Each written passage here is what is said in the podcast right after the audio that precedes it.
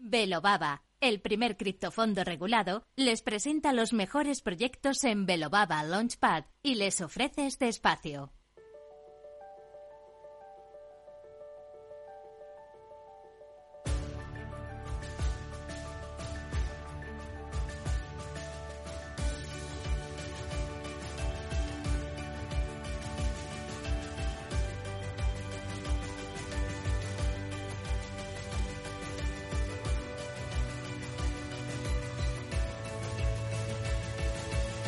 En Capital Radio, Cripto Capital, con Sergio Fernández.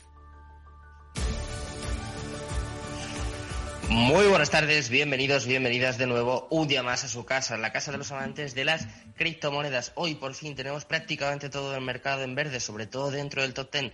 Destacan las subidas de Ethereum y de dos que te voy a contar ahora mismo y tenemos muchas noticias, muchas consecuencias todavía de lo que está ocurriendo o de lo que ocurrió con FTX y es que BlockFi se ha declarado oficialmente en bancarrota ante las autoridades estadounidenses. Además, en Ucrania, ayer te contamos la noticia de que Rusia está explorando una CBDC, quiere utilizar la tecnología blockchain para facilitar los pagos transfronterizos y en este caso Ucrania ha comentado hace nada, hace apenas unas horas, que está explorando también una CBDC para facilitar el intercambio de criptomonedas. Parece que también se está abriendo una disputa en este campo, en este aspecto. Vamos a contarte también noticias sobre Cardano, ya que ha triplicado sus contratos en lo que va de año y aunque esto puede parecer una broma, tenemos también noticias de que se está, está aumentando, aunque parezca incomprensible, el interés en Terra Classic, que enseguida te voy a contar por qué y te voy a contar los números, pero hoy, como ya lo sabéis, es martes en nuestro día especial de educación financiera cripto con los amigos de Baba con los que vamos a repasar toda la actualidad. Vamos a contar lo que ha ocurrido con FTX, lo que ha ocurrido con BlockFi, si es necesaria o no la regulación y sobre todo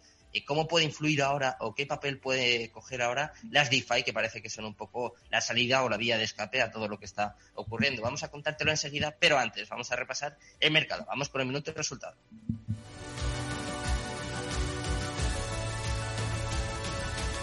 Cripto Capital, el primer programa de criptomonedas de la radio española. Minuto y resultado, top 10. Como siempre, empezamos echando un vistazo al mercado cripto. Lo hacemos comenzando por Bitcoin. Está subiendo un 1% en las últimas 24 horas hasta los 16.424 dólares. En segundo lugar, Ethereum, como te decía, bastante fuerte hoy, 2,87% arriba hasta los 1.211 dólares. En tercer lugar, empezamos con la stablecoin más importante, con Tether, que está totalmente plana, 0,00% y está en 0,99 centavos. En cuarto lugar, Binance también subiendo hoy 1,39% arriba hasta los 300 dólares. En quinto lugar, USD Coin 0,03% abajo, negativo, está clavada en el dólar en estos momentos. Sexto lugar, para la stablecoin de Binance USD, que se deja un 0,08% y también está clavada en el dólar. Y a partir de aquí, todo en verde. Mira, empezamos por Ripple en séptimo lugar, que sube un 2,94% hasta los 39 centavos. En octavo lugar, 2,7,03% arriba, la que más sube dentro del top 10 y ya está en los 10 centavos. Ha vuelto a recuperar este nivel porque hay bastantes rumores de que Elon Musk está planeando hacer algo con Twitter y como siempre, pues en este caso los rumores están haciendo que se incremente su precio. En noveno lugar, Cardano 0,45% arriba hasta los 30 centavos y cerrando el top 10, un día más vemos a Polygon Matic que sube un 1,09% y está en 83 centavos. Así está el mercado cripto en estos momentos. Vamos a contarte las noticias más relevantes de las últimas horas. Vamos con las cripto noticias.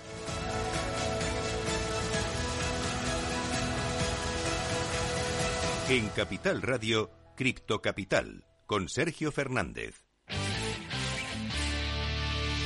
Cripto Noticias. Llega el momento de repasar todo lo que está ocurriendo en el mercado cripto, en el mundo cripto, y tenemos que empezar por una mala noticia. Sí, y es que BlockFi se ha declarado oficialmente en bancarrota ante las autoridades estadounidenses. La icónica empresa que ofrecía servicios financieros basados en criptomonedas se declaró oficialmente en bancarrota ante las autoridades estadounidenses. Si bien es sabido que BlockFi venía afrontando fuertes inconvenientes financieros tras la caída del ecosistema de Terra y también la caída en el precio de las principales criptomonedas, ha sido o fue justamente el colapso del exchange FTX el que dejó a BlockFi sin más opciones para sobreponerse a las condiciones adversas del mercado. De acuerdo con una información publicada por el medio New York Times, ante la situación de insolvencia que afronta la compañía tras lo ocurrido con FTX, sus directivos exploraron todas las opciones posibles, pero lamentablemente no pudieron sobreponerse a la situación en contra. En consecuencia, este lunes 28 de noviembre optaron por declararse en bancarrota ante las autoridades estadounidenses. Esto en conformidad con lo establecido en el capítulo 11. Así que parece que seguimos o volvemos a tener consecuencias después del colapso, después de la debacle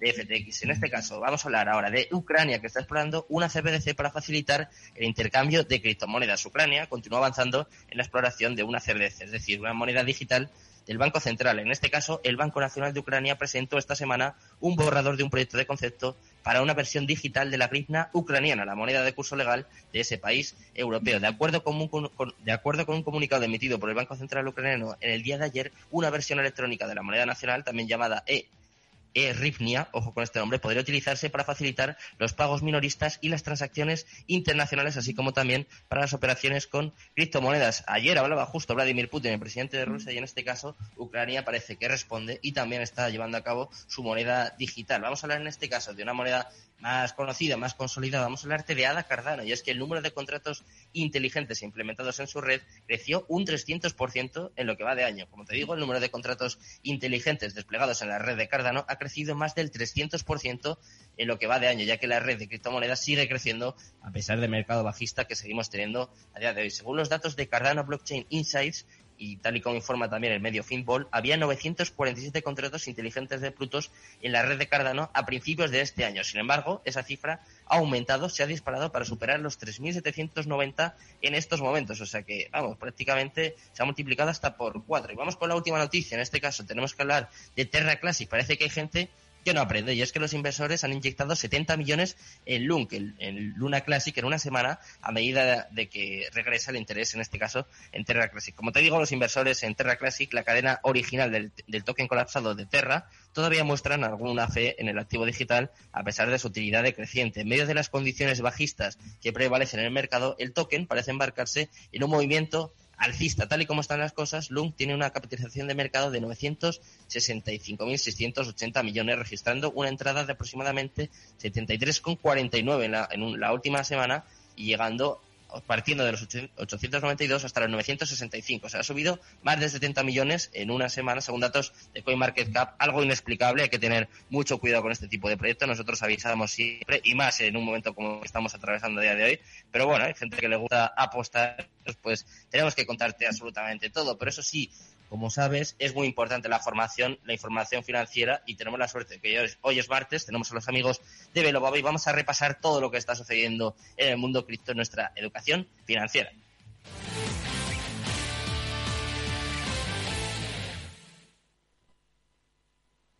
Y tal, el primer programa de criptomonedas de la radio española.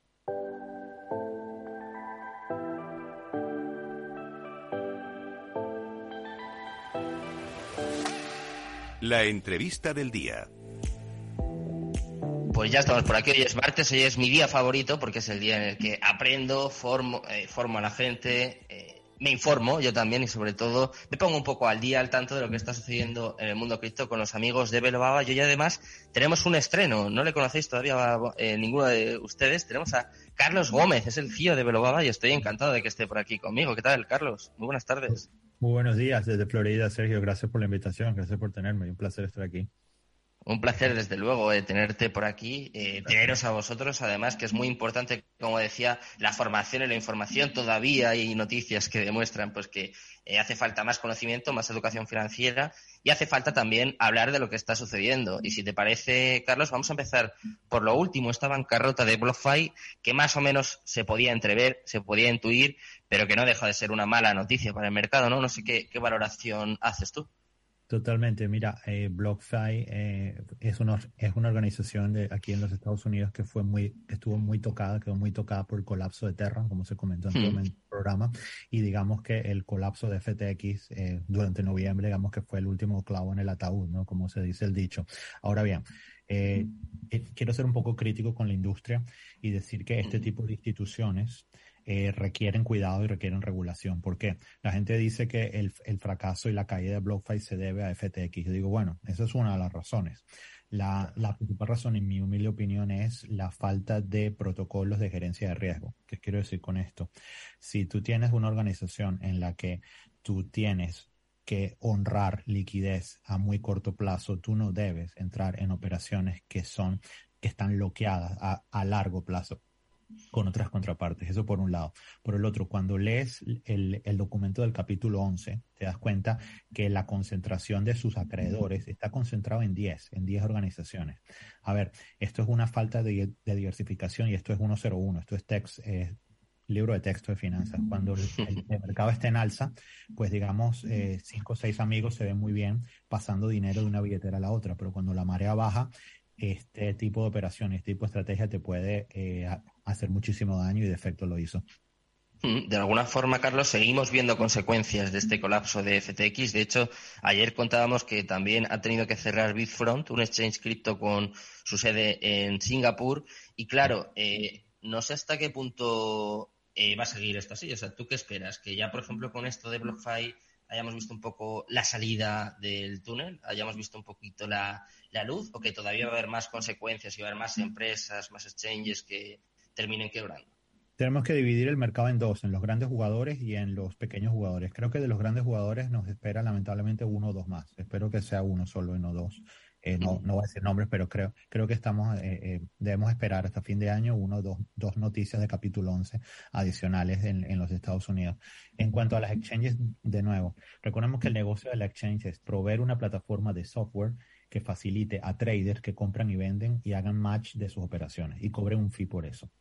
Si esto fuera cierto y ellos hubieran operado bajo ese principio, todas las exchanges estuvieran sanas en este momento, porque si incluso si el precio de Bitcoin colapsa 75%, lo que colapsaría 75% sería el capital de sus clientes, no de ellos. Pero en cambio, si se ponen a hacer operaciones que no están listadas y que no están bajo lo que un exchange debe hacer y se ponen a jugar a la banca sin ser banca, pues tenemos este tipo de problemas.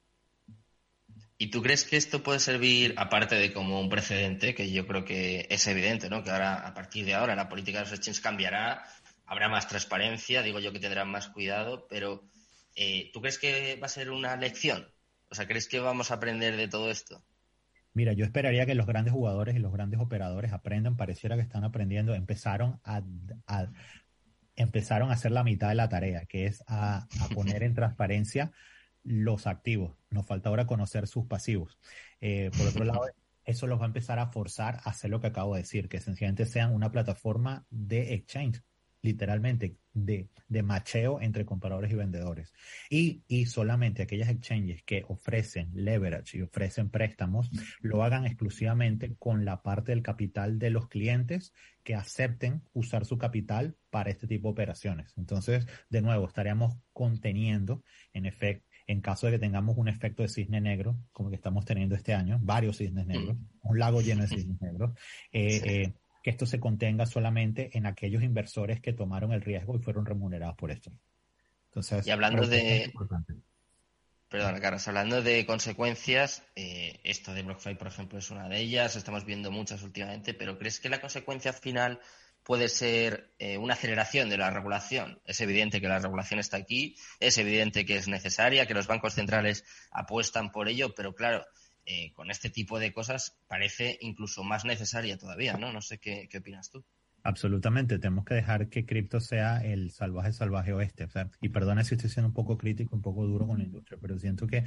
No, tienes toda la razón.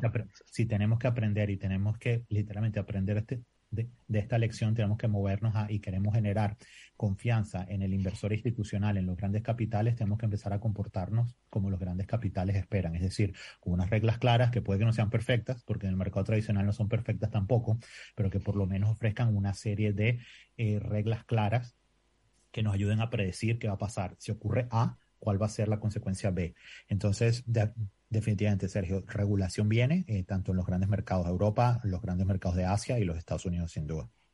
Me hablabas, Carlos, de confianza y yo voy a ir un poco más allá. Voy a hablar también de, la credibilidad, porque claro, eh, estamos hablando de todo lo que ha sucedido este año, que comenzó eh, con la caída de Terra, ahora con FTX, se están desplomando pues prácticamente todas, incluida Bitcoin, ¿no? que es como la criptomoneda insignia. ¿Qué, hay que hacer? ¿O cómo se puede recuperar ahora esta confianza, esta credibilidad? Mira, la, confianza se recupera de, varias maneras. Uno, el, el, ciclo, el macrociclo económico tiene que girar. Tenemos que tener una reestructuración, los bancos centrales tienen que empezar a modificar su política de cómo tratan los mercados tradicionales y eso tendrá una consecuencia en los mercados cripto, porque estamos viendo una correlación más allá de la que nos gustaría tener. Eso por un lado. Por el otro lado, regulación, cuando tengamos organismos reguladores que digan, ustedes exchanges solamente pueden usar lo que deben hacer, ustedes plataformas de lending como BlockFi, como Celsius y como Voyager solamente deben prestar, pero bajo estas ciertas premisas y reglas. Y de nuevo, prueba de reservas, eh, auditorías transparentes, trimestrales, eh, filings al regulador periódicamente, tanto en Estados Unidos como en Europa. Y definitivamente, bueno, eh, lo que no podemos evitar, sino que tiene que ocurrir solo, es que el mercado se irá purgando de los malos actores. O sea, la gente quiere echar la culpa a Bitcoin y a cripto de lo que pasó en FTX. quiero decirles, FTX es una empresa de software que, digamos, hizo mislead o sea, y hizo lo que no debió ser con fondos de inversores. Esto puede ocurrir en un mercado de bonos, esto puede ocurrir en un mercado de acciones, esto puede ocurrir en un mercado de divisas. Entonces, eh, digamos que es purga de malos actores, regulación clara. No debe ser perfecta, solamente tiene que ser lo suficientemente buena y eh, cambios del ciclo macroeconómico. Y en todo esto, ¿qué papel van a tener las finanzas descentralizadas, las DeFi? Porque claro, eh, lo estamos viendo en las últimas semanas, está saliendo mucho dinero de los exchanges, de Coinbase, pero eh, también de otros, de, los principales. Sobre todo eh, está saliendo o la gente está sacando mucho, mucho Bitcoin y no sé si se está pasando a billeteras frías o en este caso también a los DEX, a los exchanges descentralizados. No sé qué, qué piensas tú, qué papel puede tener a partir de ahora el DeFi o las DeFi. Bueno, DeFi tiene, tiene frente, a, frente a sí mismo un gran reto y una gran oportunidad. La gran oportunidad es que está demostrado que ahora es hasta más seguro, más seguro, no digo seguro, es más seguro tener tus fondos en tu propia custodia y hacer transacciones de trading en una exchange descentralizada que tenerlas en una exchange centralizada, en la que si no tienes tus llaves, pues no tienes tus monedas, como dice el mantra, ¿no? Eh, pero por otro lado, eh, evidentemente tenemos que entender y de nuevo, disculpen si sueno muy a pro regulación y a muy pro gobierno, pero tenemos que entender que ahí hay, es necesaria una cierta capa de identificación en la que eh, eh, permita o evite el paso de operaciones como anti-lavado de dinero, como anti-fondeo de terrorismo. Entonces, la capa de identidad es importante, donde haya al menos un mínimo nivel de KYC en las operaciones de DeFi. Entonces, si DeFi se integra y los jugadores importantes de la industria de identificación y KYC logran adaptarse y ofrecer un producto que sea lo atractivamente suficiente para regulación, podemos tener en nuestro, enfrente a nosotros que el próximo bull run puede estar, eh, digamos, potenciado y puede ser iniciado por las operaciones de DeFi de nuevo, como ocurrió en el 2020. O sea, que crees que la clave está en la identidad de, de los DeFi, que de alguna forma también pasen por una pequeña regulación, se podría decir es uno de los factores, evidentemente. Recuerda que, que ahora creas, eh, literalmente, Sergio, puedes entrar a GitHub, puedes copiar un código, lo subes como un contrato inteligente, puedes copiar literalmente una plataforma de finanzas descentralizadas y puedes permitir que millones de personas hagan compra y venta de activos que tienen un valor sin ningún tipo de protocolo y sin ningún tipo de control. Eso evidentemente siento que con todos los aprendizajes que hemos tenido en el 2021 y 2022 no es lo óptimo. Eh, mi opinión es que si la regulación entiende esto y pone unas reglas claras y inversionistas, fundadores y emprendedores eh, se integran y se montan en este tren y crean productos de identificación mínima que, es, que sirvan como puente entre el, mundo descentralizado y la información financiera de todos los ciudadanos de bien, eh, siento que esta es la clave. Esta es la clave para generar la confianza que estabas preguntándome y que podemos hacer también, Carlos, para que sean más accesibles, porque claro, eh, vamos a ir poniendo nombres. Por ejemplo, eh, tú entras a Binance, a Coinbase y más o menos, más o menos, más o menos cualquiera nos podemos defender, ¿no? Es más o menos fácil operar, es bastante intuitivo, pero claro, cuando ya entras en las DeFi, cuando ya entras en MetaMask, entras en un DEX de este tipo, dices, uy, uy, cuidado que esto ya se pone, se pone peligroso. ¿Qué podemos hacer para hacerlo un poquito más no sé, más fácil, más accesible para que prácticamente cualquiera con un mínimo conocimiento pueda entrar. Dos cosas. Uno, como dijiste al principio del programa, incrementar la educación financiera y la educación financiera pasa por que entendamos los criptoactivos, pero además que entendamos y aprendamos a usarlos. Eso por un lado. Y por el otro, al lado en el clavo, la interfase de usuario eh, no son, las interfaces de usuarios de las plataformas DeFi no son amigables. Incluso para nosotros que tenemos tiempo en la industria, a veces decimos, nos llevamos las manos en la cabeza decimos, podría estar más claro. Entonces, es una invitación de nuevo a los emprendedores que están creando protocolos, creando productos que no solamente trabajen e integren eh, soluciones de identificación, sino que integren soluciones de interfaz de usuario amigables. Es el dicho, haz la prueba con tus familiares. Si, tu, si, si tus padres, si tus abuelos que nunca han usado esto les parece intuitivo, bueno, diste en el clavo. Si no, no, porque ¿qué es lo que pasa, Sergio? Nosotros en el mundo cripto, en el mundo web 3, eh, creamos una idea, pero nos la presentamos entre, entre nosotros mismos. Entonces todos estamos en web 3 y todos entendemos. Nos damos aplauso entre nosotros, pero lo que no nos damos cuenta es que si queremos que esto sea masivo, tenemos que hacer algo que sea entendido por el resto de la población, no solo por nosotros cinco. Eso es, eso es. Ahí está un poco la clave también. Estoy de acuerdo contigo en lo que decías de la identidad, pero yo todavía me pierdo en MetaMask y en algún de este tipo, o sea que entiendo que pues eso hay que hacerlo más fácil, más accesible para que todo el mundo pueda usarlo. Invito a los oyentes a que de alguna forma investiguen en SpaceDex, que es un DEX que estuvo aquí con nosotros el viernes y ha copiado alguna cosita de Coinbase y es eh, bastante accesible. Yo creo que hasta, hasta yo mismo me podría, me podría manejar. Si te parece, Carlos, para para terminar esta entrevista, eh, quiero que me hables un poquito, lo comentabas antes, hemos hecho un pequeño spoiler, sobre la gerencia de riesgo en estos tiempos tan turbulentos, tan complicados. ¿Cómo hay que manejar en este caso? ¿Cómo hay que manejarse? ¿Cómo hay que gestionarlo? Sí, varias cosas. Uno, eh, si no eres un banco, uno, no seas un banco. Primero, para empezar, es ilegal y segundo, es muy peligroso. ¿A qué me refiero con esto? Solo los bancos están diseñados para tener el 10% de lo que tienen en reservas y usar el 90% para multiplicarlo. ¿Qué pasa esto? Porque los bancos son, al fin y al cabo, un agente de los bancos centrales. Y esto está diseñado para que en el caso de una caída, en el caso de insolvencia, el Banco Central inyecte y rescate a los bancos. Eh, la media y la prensa puede darle una connotación negativa a esto, pero esto es un diseño que ha funcionado por los últimos 200 años y funciona muy bien. Yo el primer, primer punto es gerencia de riesgo. Si eres un exchange, no juegas a ser un banco. Si eres un exchange, acepta dinero de tus clientes, haz el KYC, mantenga, ponlos en custodia y solamente facilita el, el, el match entre compradores y vendedores. Si eres una plataforma de préstamos, de nuevo, entra en una regulación o si no hay regulación, por lo menos actúa como si hubiera regulación, porque todos sabemos cuáles son las reglas que debes seguir para poder prestar sin, sin entrar en problemas de insolvencia. Entonces, Primera agencia de riesgo, no juegues a ser lo que no eres. Segundo, eh, leverage. Eh, estamos hablando de uno de los activos, eh, clase de activos más con mayor potencial, pero con mayor volatilidad que existe.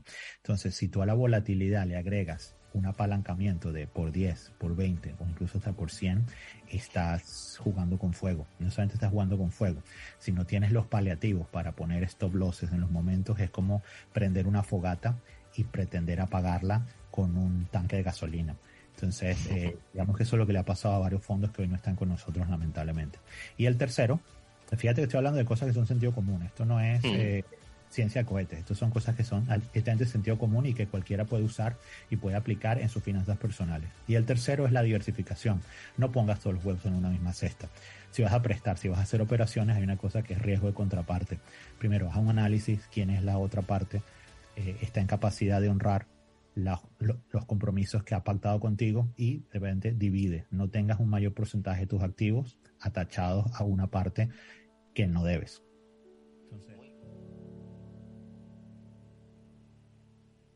Este espacio ha sido ofrecido por Velobaba, el primer criptofondo regulado. No pierdas detalle de todo lo que afecta a tus inversiones y a tu bolsillo. Toda la información en Mercado Abierto con Rocío Arbiza, de 4 a 7 de la tarde en Capital Radio.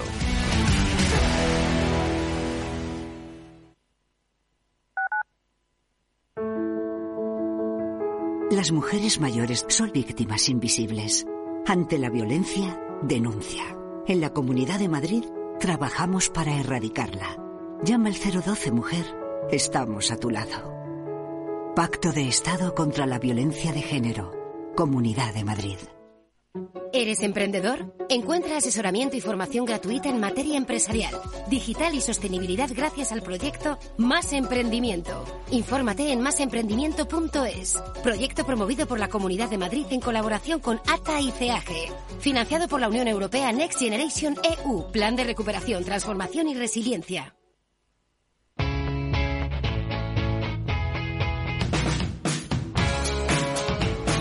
La economía despierta.